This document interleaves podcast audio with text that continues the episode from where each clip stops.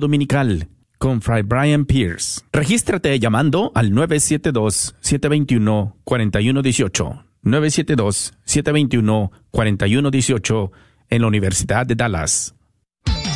Gracias por escuchar KJON 850 AM Carrollton Dallas Forward en la red de Radio Guadalupe, radio para su alma.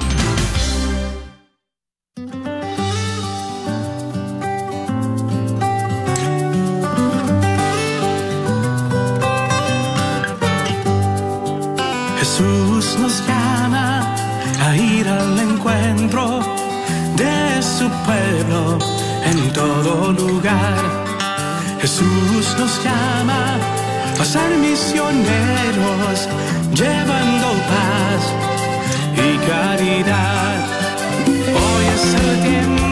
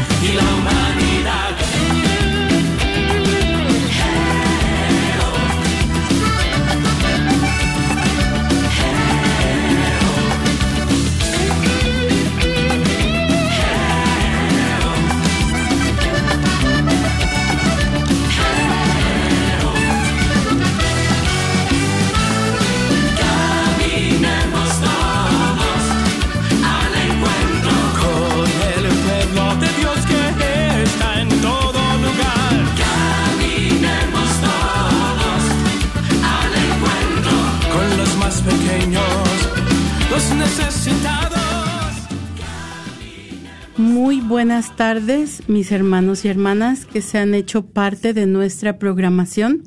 Bienvenidos a su programa Miércoles de Formación Encaminando con Jesús. Y esta tarde tenemos la dicha de contar en cabina con la presencia de Alo de Lara. y su servidora María Beltrán. Y esta tarde estamos muy contentos de regresar nuevamente con ustedes. Habíamos estado un poquito indispuestas y no nos había sido posible estar con ustedes en vivo, así es de que hoy estamos felices y estamos esperando que también ustedes lo estén y que nos acompañen esta tarde con sus llamadas. Como siempre, les recordamos que ustedes son una parte muy importante de nuestro programa y que nos interesa mucho lo que ustedes puedan compartirnos con respecto a nuestros temas que hemos estado compartiendo a lo largo de estos años, ¿verdad? Y esta tarde tenemos una pregunta para ustedes, una pregunta muy fácil porque sabemos cómo es de importante la Madre de Dios para cada uno de nosotros.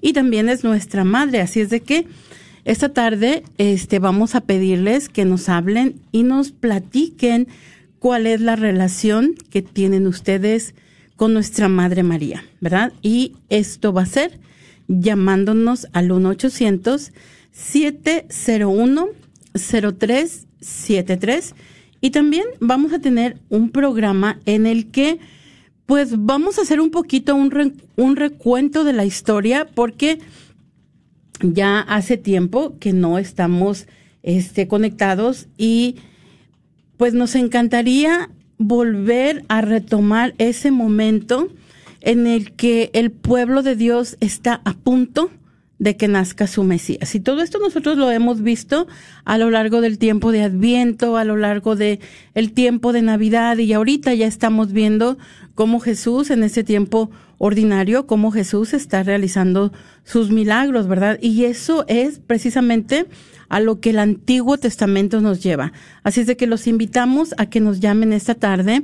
Esta tarde vamos a recordar un poquito la Madre de Dios y quien hizo posible que el Redentor llegara hasta nuestras vidas.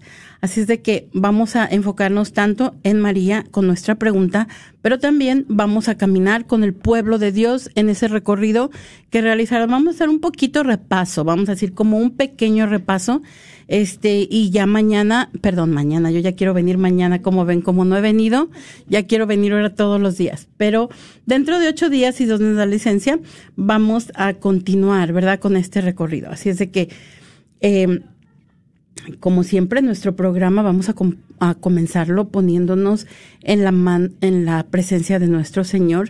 Alo nos va a compartir también una, una reflexión muy linda del Papa Francisco con respecto a la Madre de Dios que dio en su Angelus el día primero, primero de, enero en la solemnidad de Nuestra Señora y también uh, después vamos a vamos a continuar con nuestro recorrido por las Sagradas Escrituras. Así es de que no le cambien de canal, ¿verdad? No toquen ese botón, quédense con nosotros y comenzamos poniéndonos en la presencia del Señor. En el nombre del Padre, del Hijo y del Espíritu Santo. Amén. Amén. Oh María, tú resplandeces siempre en nuestro camino como signo de salvación y de esperanza. Nosotros nos confiamos a ti, salud de los enfermos, que bajo la cruz estuviste asociada al dolor de Jesús, manteniendo firme tu fe. Tú, salvación de todos los pueblos, sabes de qué tenemos necesidad y estamos seguros que proveerás, para que, como en Cana de Galilea, pueda volver la alegría y la fiesta después de este momento de prueba. Ayúdanos, Madre del Divino Amor, a conformarnos a la voluntad del Padre y a hacer lo que nos dirá Jesús, quien ha tomado sobre sí nuestros sufrimientos y ha llevado nuestros dolores para conducirnos a través de la cruz a la alegría de la resurrección. Bajo tu protección buscamos refugio, Santa Madre de Dios. No desprecies nuestras súplicas que estamos en la prueba y libéranos de todo pecado, oh Virgen gloriosa y bendita. Amén. En el nombre del Padre, del Hijo y del Espíritu Santo. Amén. Esta tarde tomaremos la reflexión del Angelus del Papa Francisco en la solemnidad de nuestra de la Santa María Madre de Dios de este año. Y el Santo Padre nos dice que comenzamos el año nuevo encomendándolo a María, Madre de Dios. Imaginemos a María que como, como mamá tierna y cuidadosa, la Virgen no tiene al Hijo para sí misma, sino que nos lo presenta, no lo estrecha solo en sus brazos, sino que lo deposita para invitarnos a mirarlo, a acogerlo y adorarlo. He aquí la maternidad de María. El Hijo que ha nacido nos lo ofrece a todos nosotros, siempre dando al Hijo, señalando al Hijo, jamás guardando el Hijo como algo propio. Es así durante toda la vida de Jesús. Y al colocarlo ante nuestros ojos, sin decir ninguna palabra, nos da un mensaje estupendo. Dios está cerca, a nuestro alcance. No viene con el poder de quien quiere ser temido, sino con la fragilidad de quien pide ser amado. No nos juzga desde lo alto de un trono, sino que nos mira desde abajo como un hermano, más aún como un hijo. Nace pequeño y necesitado para que nadie deba avergonzarse jamás de sí mismo. Precisamente cuando experimentamos nuestra debilidad y fragilidad, podemos sentir a Dios aún más cerca porque se nos ha presentado así, débil y frágil es el Dios niño que nace para no excluir a nadie, para hacer que nos convirtamos todos en hermanos y hermanas. Así pues, nuestra vida comienza con Dios que en los brazos de su madre y acostado en un pesebre nos anima con ternura. Tenemos necesidad de esto. Vivimos, vivimos aún tiempos inciertos y difíciles a causa de la pandemia. Son muchos los que están atemorizados por el futuro y agobiados por las situaciones sociales, los problemas personales, los peligros que provienen de la crisis ecológica, de las injusticias y de los desequilibrios económicos planetarios. Mirando a María con su hijo en brazos, pienso en las jóvenes madres y en sus hijos que huyen de las guerras, de los desastres o que esperan en los campos de refugiados. Son muchos. Y contemplando a María que coloca a Jesús en el pesebre, poniéndolo a disposición de todos, recordamos que el mundo cambia y la vida de todos mejora solo si nos ponemos a disposición de los demás, sin esperar que sean ellos los que comiencen a hacerlo. Si nos convertimos en artesanos de la fraternidad, podremos tejer los hilos de un mundo lacerado por guerras y violencias. Que la Madre de Dios, Reina de la Paz, al comienzo de este año, obtenga la concordia para nuestros corazones y para el mundo entero. Y usted, hermano y hermana que escuchas en este momento, platícanos. ¿Cuál es tu relación con la Madre de Dios y Madre nuestra? Llámanos al 1-800-701-0373, 1-800-701-0373.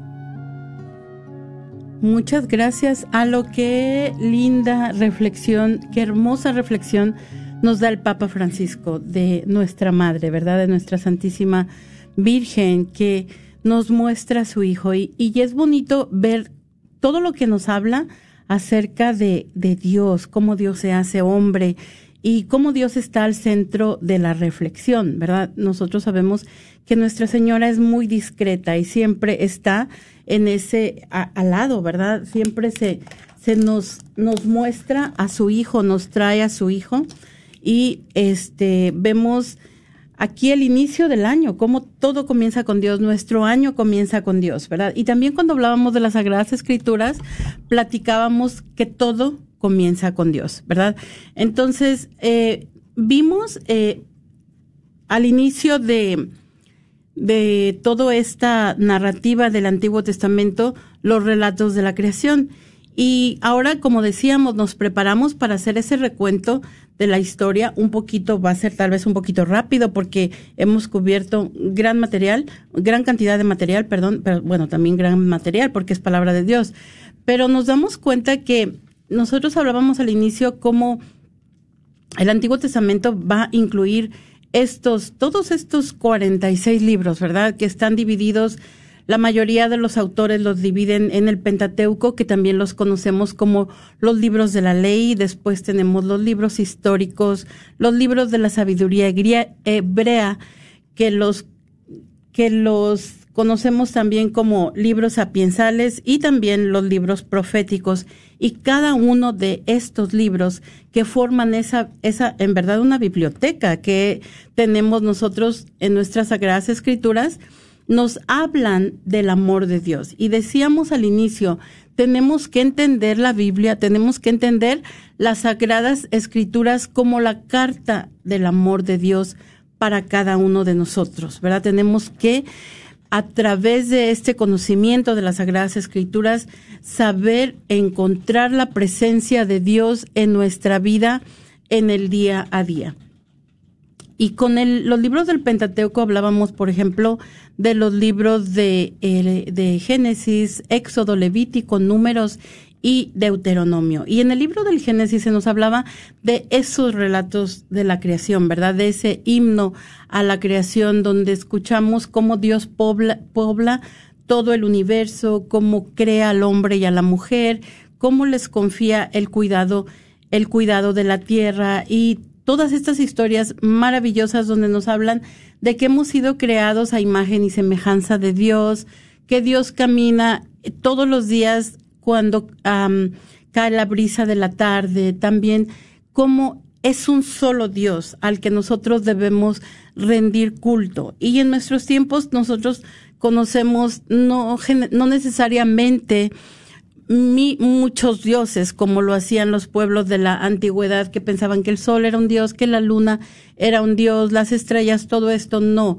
En nuestro tiempo eh, tal vez otros dioses que nos seducen, como puede ser el dinero, los medios de comunicación, las redes sociales, que nos tienen atrapados mañana y tarde, ¿verdad? Todos estos dioses, nosotros debemos de reconocer la presencia de un solo Dios y también de honrar a ese Dios que nos ha dado la vida, haciendo algo bueno con nuestra vida, ¿verdad? Porque también en, en los relatos de la creación se nos decía que toda la creación era buena, em, especialmente los seres humanos, ¿verdad? Nosotros no solamente se repite una y otra vez y vio Dios que era bueno cuando habla del hombre y a la mujer, decíamos, y vio Dios que era muy bueno, ¿verdad? Entonces, eh, nosotros aprendimos todas estas enseñanzas tan importantes con respecto a los seres humanos, unos con otros y también de los seres humanos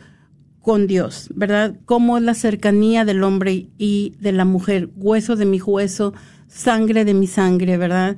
Este, pero también esta bondad de la creación nos tiene que hablar de nuestras actitudes, nuestras y sobre todo de dónde venimos, ¿verdad? Porque nos decía Jesús, eh, solo Dios es bueno, ¿verdad? Entonces, este paraíso en el que Dios ha depositado al hombre y a la mujer va a ser este estado de armonía que existe entre Dios y nosotros. Pero desafortunadamente nosotros nos damos cuenta que el pecado entra en escena, el pecado se hace parte de nuestra vida y el pecado va a ocasionar que cada uno de nosotros muramos, ¿verdad?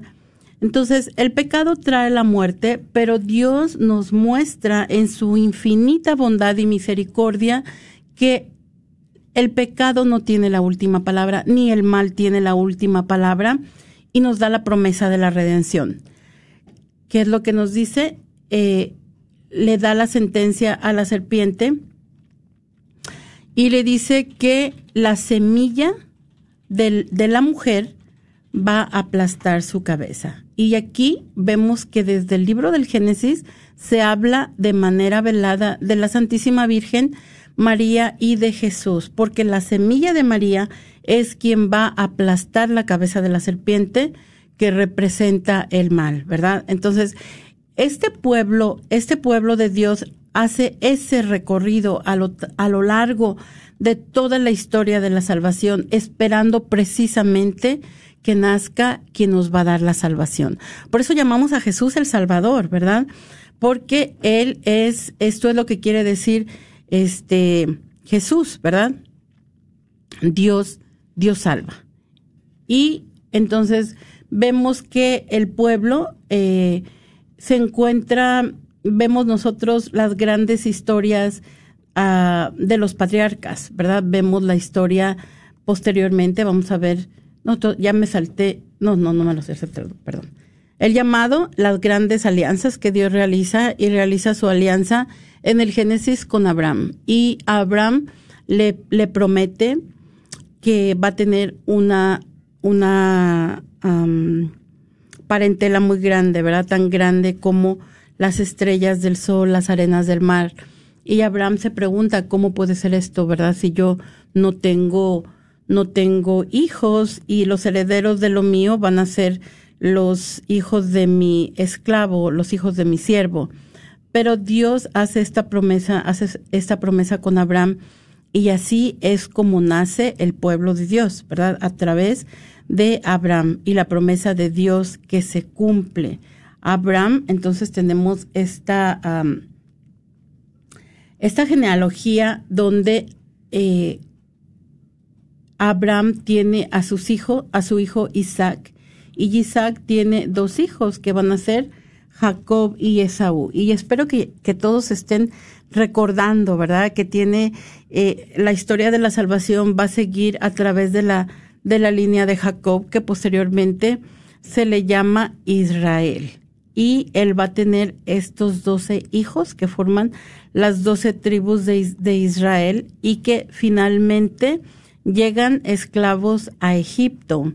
Entonces, en este momento vamos a hacer esta pequeña pausa y le vamos a, a, a, preguntar a usted que nos está escuchando cuál es su relación con la Madre de Dios y Madre nuestra. ¿Cuál es su relación con Nuestra Señora? Y yo voy a comenzar por compartirles, porque a mí eh, mi relación con la Madre de Dios es muy importante. Y yo les quiero compartir algo que, porque cuando yo vivía en México, yo no conocía a Nuestra Señora de Guadalupe tanto como la vine a conocer aquí en los Estados Unidos. ¿Verdad? Mi mamá nos llevaba a pues a todas las celebraciones, pero yo me acuerdo la Virgen María, la sobre todo íbamos nosotros a un quincenario que, que hacían en la catedral y íbamos 15 días desde el primero de agosto hasta el 15 de agosto, íbamos todos los días a la misa y al rosario. Y por cada comunión que, que nos daban, nos daban una palomita cortada de papel de china. Y por cada Rosario nos daban boletitos, pasaban las monjitas dándonos boletitos.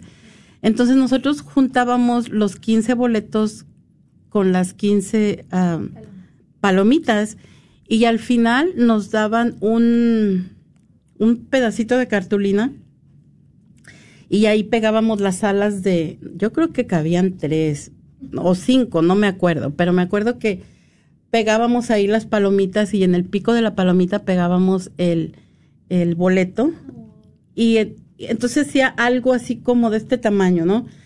después en la siguiente línea pegábamos las alitas de las palomas en la pancita de la de arriba y así los íbamos pegando.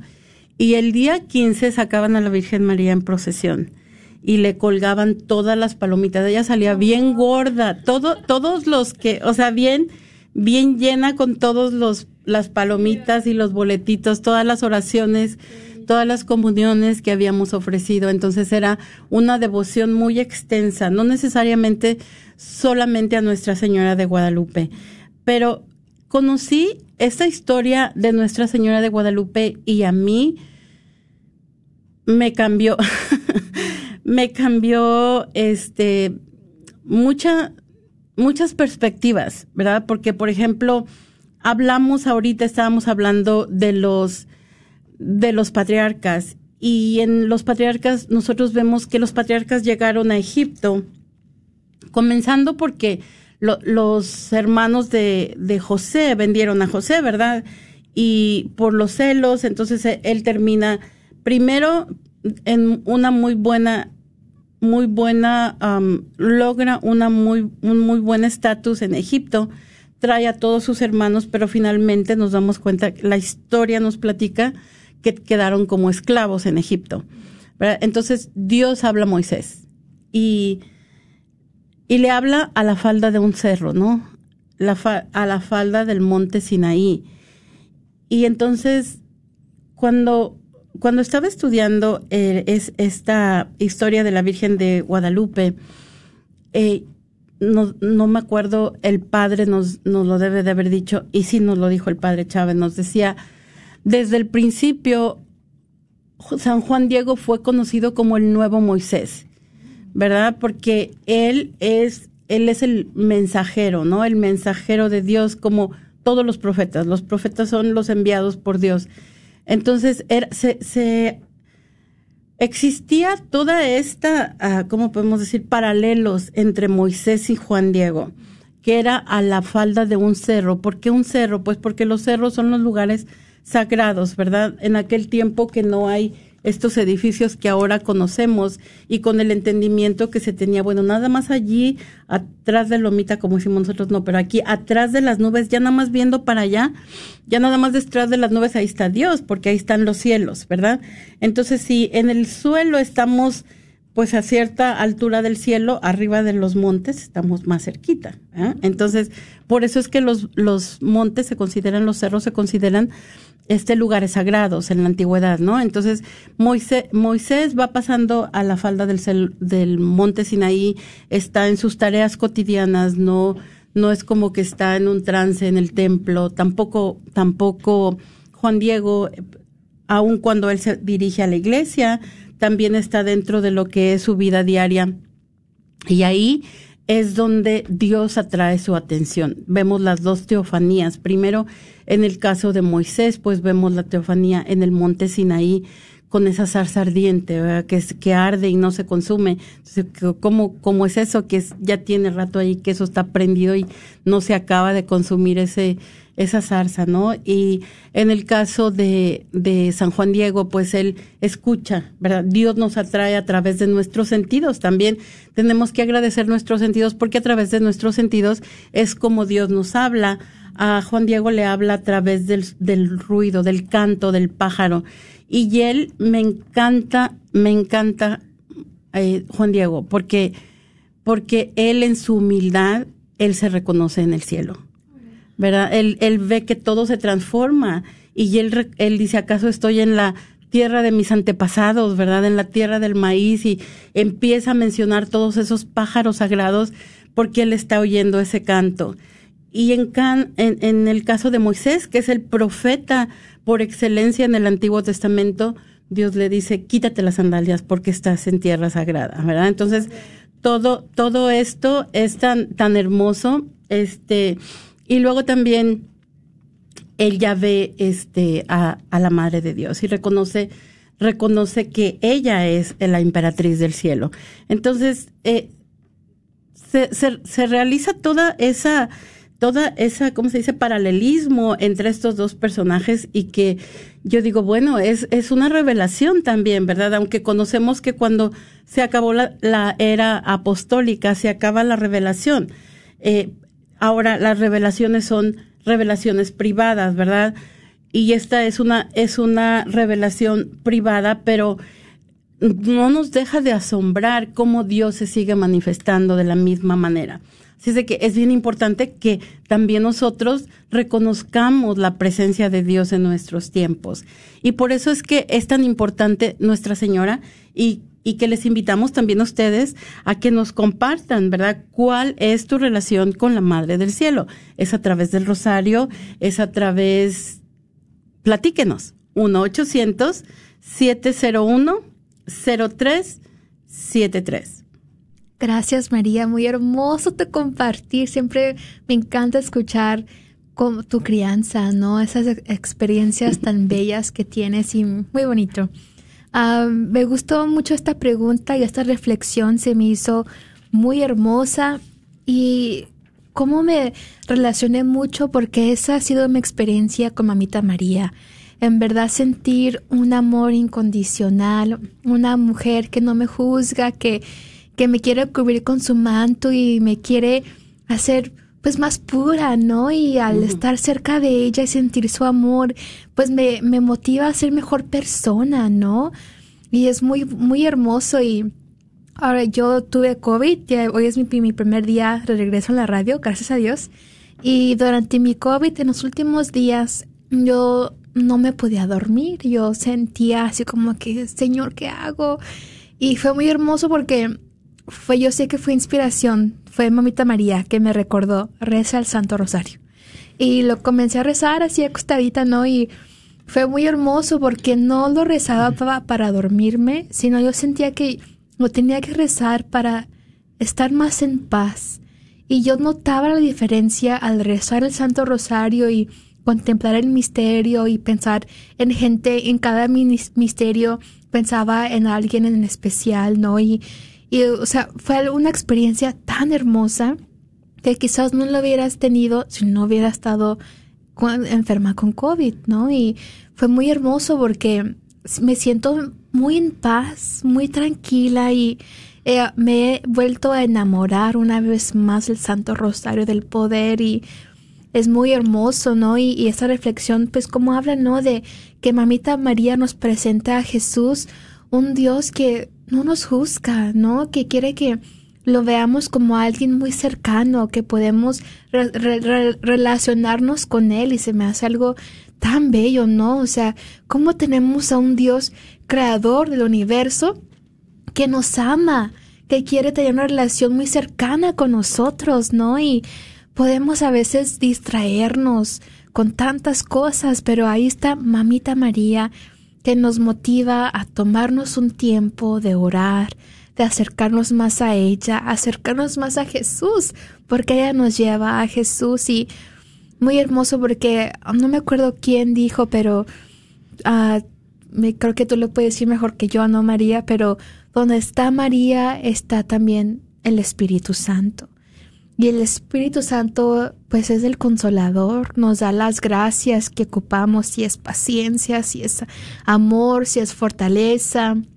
Ahí está, ¿no? Y qué bello que tenemos estos recursos, ¿no? Tenemos estos, no sé si son, bueno, se puede, ah, creo que era Santo Padre Pío, ¿no? Que decía el Santo Rosario es una arma ¿verdad? Es una arma que tenemos que usarla para combatir todos los días, ¿no? Y si hay una persona que está escuchando y tiene a alguien en adicciones, en tristeza, cualquier cosa, algo que yo descubrí de mi mamá es a la Virgen de Satanudos y hay una muy bella oración y ah, eh, yo, yo, he escuchado muchos testimonios de, de personas que se ponen a orar, todos los días con fe, sabiendo de que Jesús ya ganó la batalla. Así que pues tenemos que poner, hacer lo que nos toca, ¿no? Y es orar y amar al prójimo. Así que, hermanos, si escuchas, compártenos cuál es tu relación con Mamita María. Quizás tu advocación favorita o... A mí me encanta mucho la Inmaculada Concepción. Fue algo que me ayudó mucho. Eh, Ave María Purísima sin pecado concebida. Cuando inicié mi conversión y me llegaban pensamientos así de ansiedad y de, tristeza. Yo repetía eso, Ave María Purísima sin pecado concebida, y me recordaba de su pureza, me recordaba de que para Dios no hay nada imposible, y era como un alivio, ¿no? Cortaba esas, esos pensamientos negativos que, que tenía. Y tenemos aquí un comentario en Facebook. Les comparto que también estamos en vivo en Facebook. Si aún no nos sigues en Facebook, búscanos como la red de Radio Guadalupe. Si usted no tiene Facebook, nos puedes buscar y el contenido, los videos eh, que tenemos en vivo, ahí los puedes ver también. Y nos comparte aquí nuestro hermano. Dice, pues mis hermanas, les voy a compartir. Mi nombre es Concepción Rodríguez, aquí en Austin, Austin, Texas. Pues un día estaba en misa, ya hemos ido a un retiro, estábamos como ustedes saben, y estaba, y que ella tenía que cuidar las ovejitas, cuidar la, la verdad, de día y de noche. Muy bello, gracias por compartir con nosotros. Gracias por ese testimonio tan bello y sí, muy importante, ¿no? Ir a los retiros. Si quizás por la pandemia no hay retiros en persona, hay retiros virtuales, ¿no, María? Hay que buscar. Sí, sí. Muchas gracias, Alo. Entonces, como continuamos en el, continuamos, ¿verdad? En este, en este recorrido y estamos hablando, em, estamos, estábamos hablando del éxodo, ¿verdad? Donde Dios manda a Moisés a liberar a su pueblo que se encuentra en la esclavitud y se hace todo este recorrido a través del desierto, ¿verdad? Con todas estas pruebas que tiene el pueblo, con todas estas caídas, pero hay algo que siempre vamos a, ver, que, tenemos que tener esa capacidad de ver y es que Dios no los deja de lado. Es verdad, nosotros, y eso tiene que reflejarse en nuestras vidas, saber, tener esa seguridad que nosotros vamos a, vamos a fallar muchas veces, ¿verdad? De nuestro intento por ser unas buenas personas, pero Dios no se da por vencido con nosotros, ¿verdad? Él sigue esperándonos con los brazos abiertos cuando nosotros deseamos, como nos decía Alo, hay muchas veces que nos vamos a, sentir eh, desesperados o vamos a sentirnos, ¿cómo fue la palabra? Ya se me olvidó. Pero vamos a sentir que no podemos, ¿verdad? Que no podemos seguir adelante y puede ser que esto sea, que sea verdad, pero Dios puede, ¿verdad? Entonces, vamos a ver esta historia de la salvación y continuamos con, con la historia deuteronomista, ¿verdad? Esa historia, este, donde el pueblo por fin ya va a entrar a la tierra prometida nuevamente. Ya realizaron todo este recorrido por el, por el desierto. Eh, Dios les ha entregado esta alianza también a través de Moisés. Les ha entregado las tablas de la ley.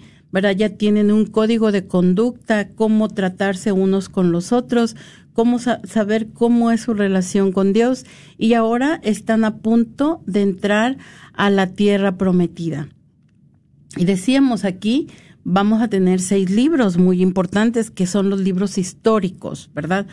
Hay otros libros históricos también, pero en sí estos van a contarnos la historia bien hilvanadita. Desde el libro de los jueces, eh, vamos a tener después el libro de los jueces, perdón, el primero desde el libro de Josué.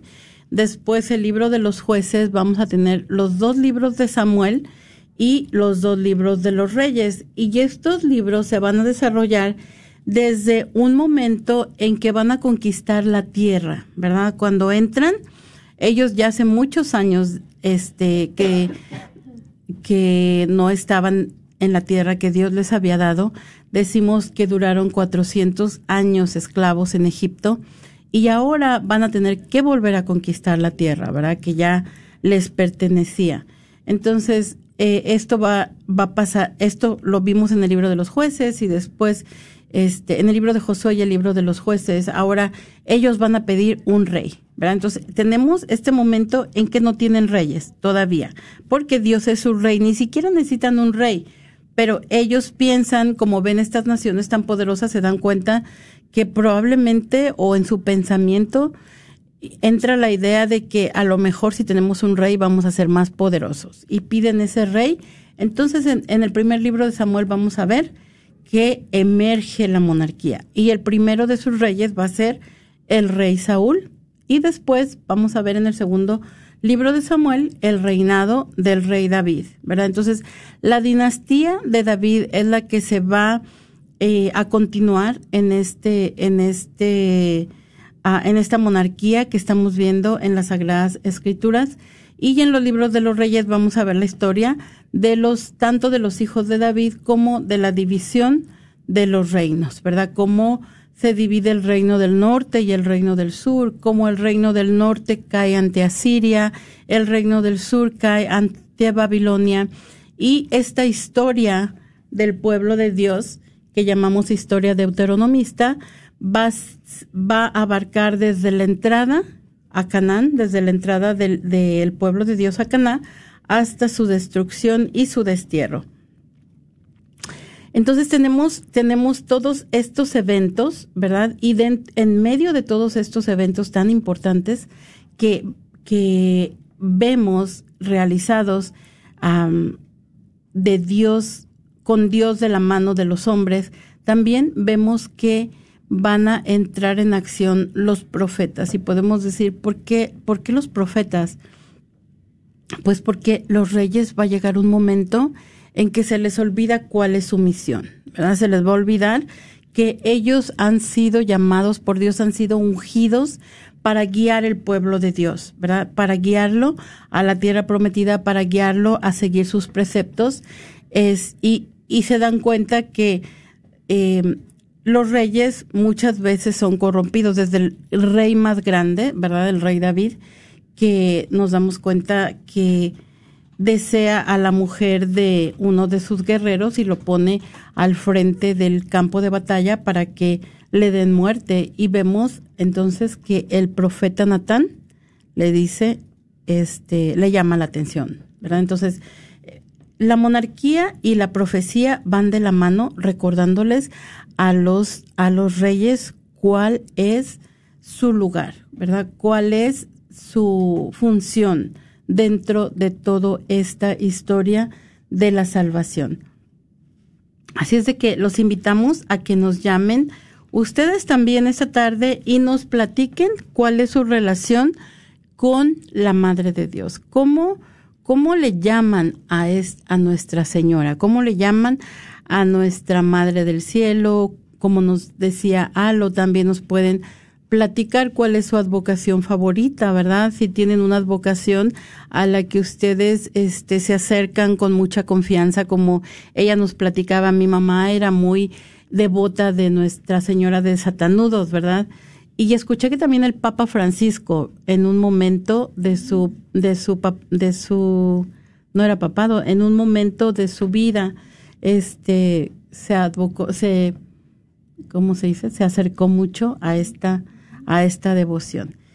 Y también dentro de lo que platicábamos, vemos cómo en la historia de la salvación, y estamos en el Antiguo Testamento, pero yo les quiero platicar y los quiero invitar a los que se encuentren cerca de Allen, que este jueves, o sea, mañana, va a haber una sesión catequética del sínodo. ¿Verdad? Nos van a platicar de qué se, de qué se va a tratar el sínodo. Entonces, si usted puede ir este mañana a St. Jude en Allen a las 7, déjenme ver la hora. Ah, pero pueden, pueden venir y ahorita, ahorita les, les dejamos saber la hora, pero pueden venir a participar en esta sesión catequética. También estamos también estamos haciendo preguntas para contestar a las preguntas que nos hace el Papa Francisco con respecto al sínodo ah, sobre la sinodalidad, ¿verdad? Que todas las diócesis tienen que contestar. Entonces, todo esto es en una sesión muy interesante, muy informativa y también donde usted puede dejar su su voz, ¿verdad? Que se escuche su voz. ¿Qué es lo que usted piensa, verdad? ¿Qué es lo que sería una buena, ah, lo que necesita, lo que necesitamos nosotros como iglesia. Entonces, los invitamos a todos a que, a que asistan este jueves. ¿Y, y por qué el obispo Burns está haciendo este sínodo? El, el, el obispo está haciendo el sínodo para, porque, eh, ¿qué es lo que está pasando en nuestros tiempos? Estamos Estamos en un momento en que la pandemia nos ha golpeado de muchas maneras, ¿verdad? Nos, también nos damos cuenta que hay muchos de nosotros que ya no estamos regresando a misa. Entonces es una invitación para abrazar nuevamente nuestra misión como católicos.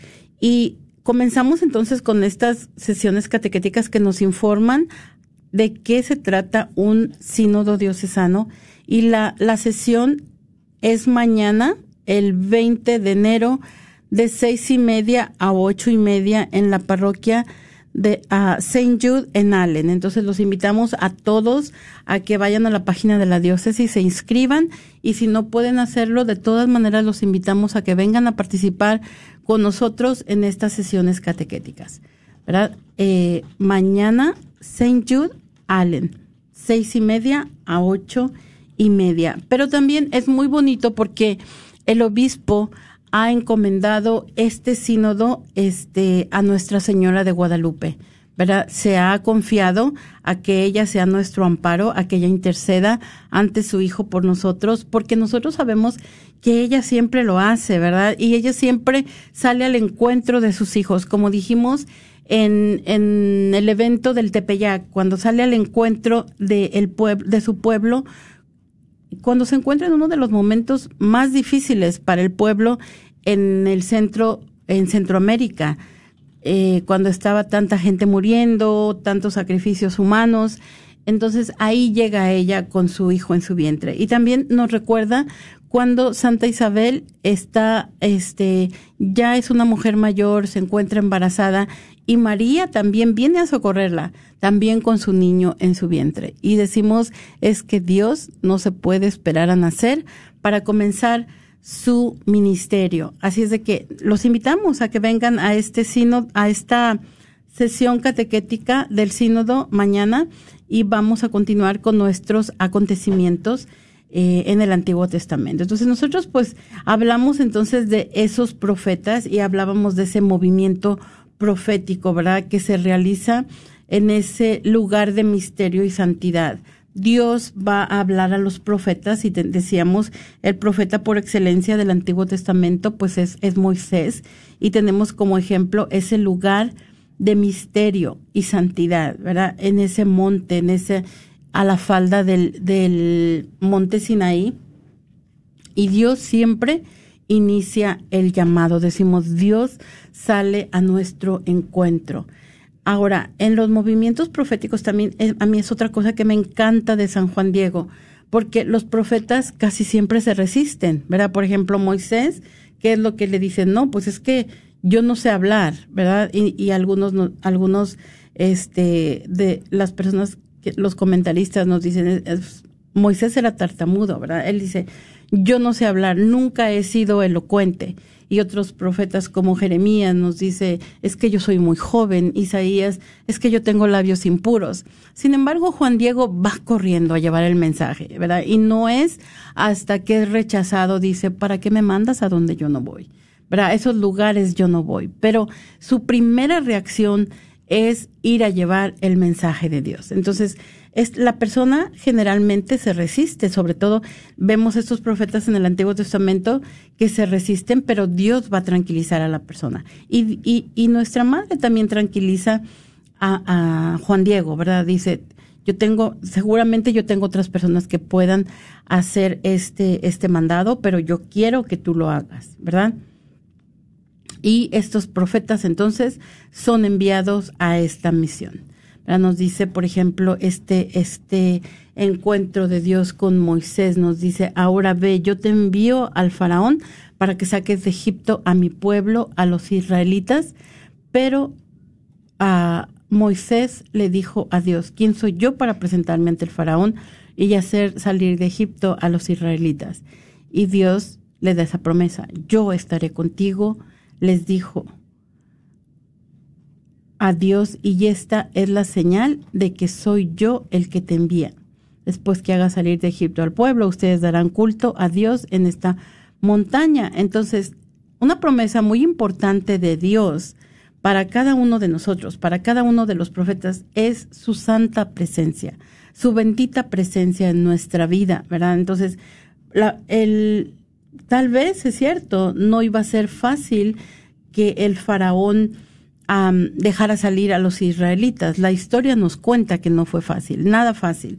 Sin embargo, Dios estuvo con Moisés y eso hizo posible que los israelitas pudieran salir de Egipto, ¿verdad? Entonces, esa es la, la promesa de Dios, tanto para sus, para sus profetas como para cada uno de nosotros en nuestra vida diaria. Dios se va a encontrar, va a estar con nosotros en, todas nuestras actividades. Y, y, veíamos entonces este el reino, ¿verdad? Los reinos que se establecen. El reino de, de Saúl, dijimos, fue el primer rey. Después tenemos el reino de David. también tenemos el reino de Salomón.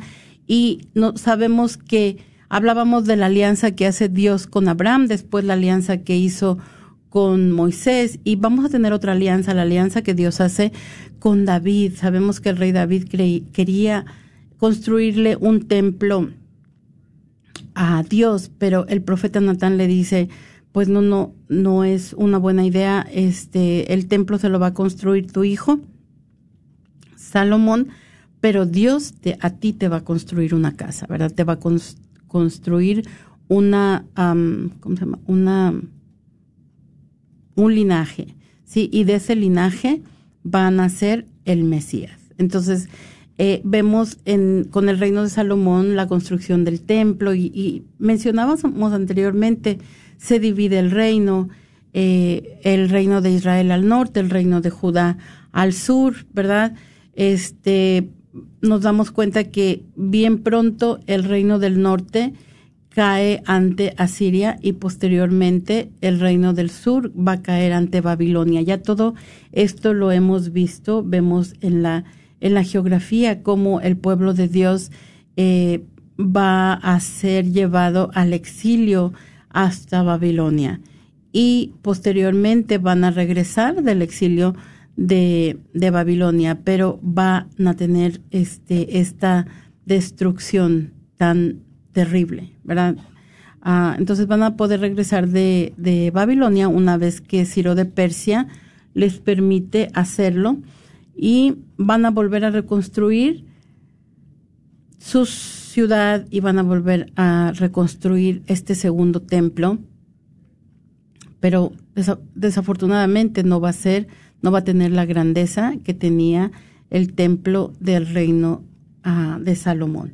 Entonces ya vimos que han sido eh, invadidos tanto por Asiria como por Babilonia y después el este Ciro de Persia, entonces van a ser también dominados por Persia y estábamos nosotros en el reinado de Alejandro Magno que era la dominación griega, ¿verdad? Entonces en este en ese tiempo de la dominación griega es donde nosotros estábamos precisamente dentro de nuestro recorrido por el Antiguo Testamento y con esta dominación griega vamos a tener solamente posteriormente la dominación romana que sucede en el tiempo, eh, esta dominación del imperio romano va a ser en el tiempo del nacimiento de Jesús.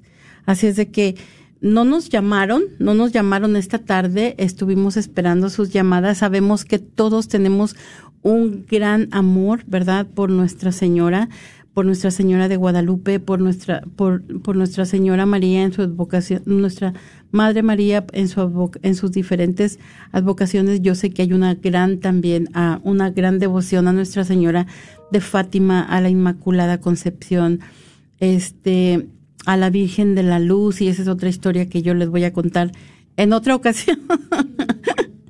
Pero por lo pronto, eh, Nuestra Señora de la Candelaria, que pronto llega su, su festividad, ¿verdad? El 2 de febrero. Así es de que, de todas maneras, muchas gracias por habernos acompañado eh, a través de estas ondas benditas de Radio Guadalupe. Muchas gracias a todas las personas que nos acompañaron a través de Facebook y a todas las que nos escribieron también en Facebook. Este, les agradecemos su presencia y su participación y los invitamos a que nos acompañen la próxima semana en este su programa semanal, miércoles de, de formación e encaminando con Jesús.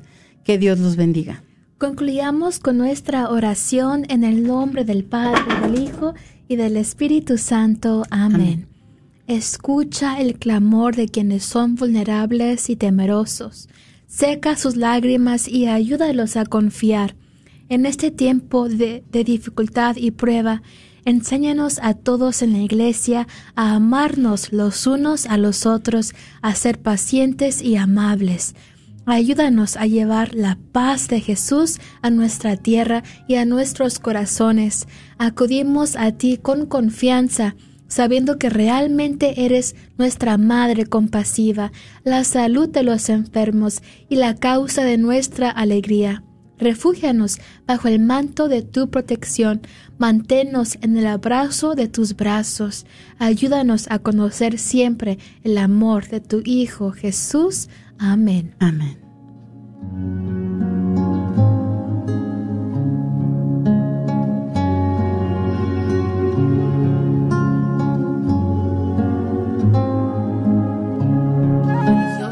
Sagrado Corazón, localizado en el Wagner Bazar, aparte de libros e imágenes religiosas, también tienen todo lo necesario para bautizos, primera comunión, confirmación y bodas, incluyendo ropa y accesorios para bailables y matachines. Si buscas algo específico, llámales al 214-434-5393.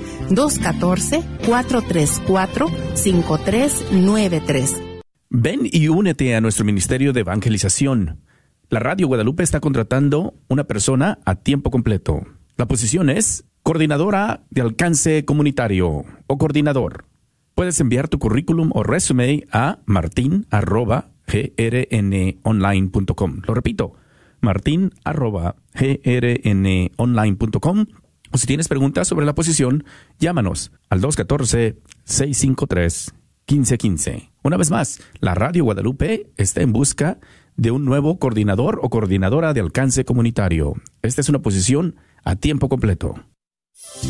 ¿Estás tratando de comprar o vender tu casa y no sabes dónde empezar? Llama a Rosa Laureano al 214-236-6736 y déjate guiar por los pasos necesarios en obtener o vender tu propia casa. ¿No tienes seguro social? No hay problema. Si tienes el ITIN, Rosa te puede ayudar a obtener tu meta. Llama a Rosa Laureano al 214-236-6736. Coldwell Bankers Apex Realtors, donde nuestra filosofía es poniendo los intereses de nuestros clientes sobre todo.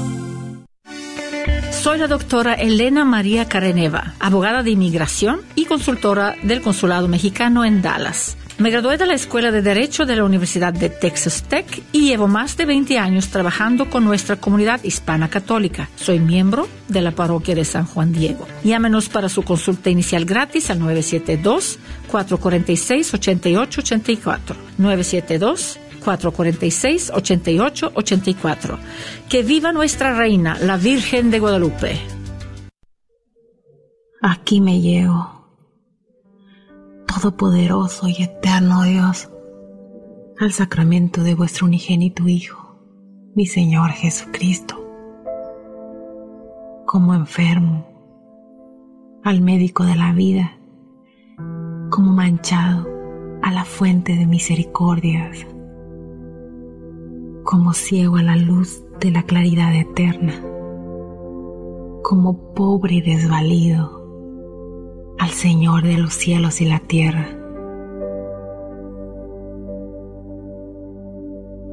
Ruego pues a vuestra infinita bondad y misericordia, tengáis por bien sanar mi enfermedad, limpiar mi suciedad alumbrar mi ceguedad, enriquecer mi pobreza y vestir mi desnudez, para que así pueda yo recibir el pan de los ángeles, al Rey de los Reyes, al Señor de los Señores.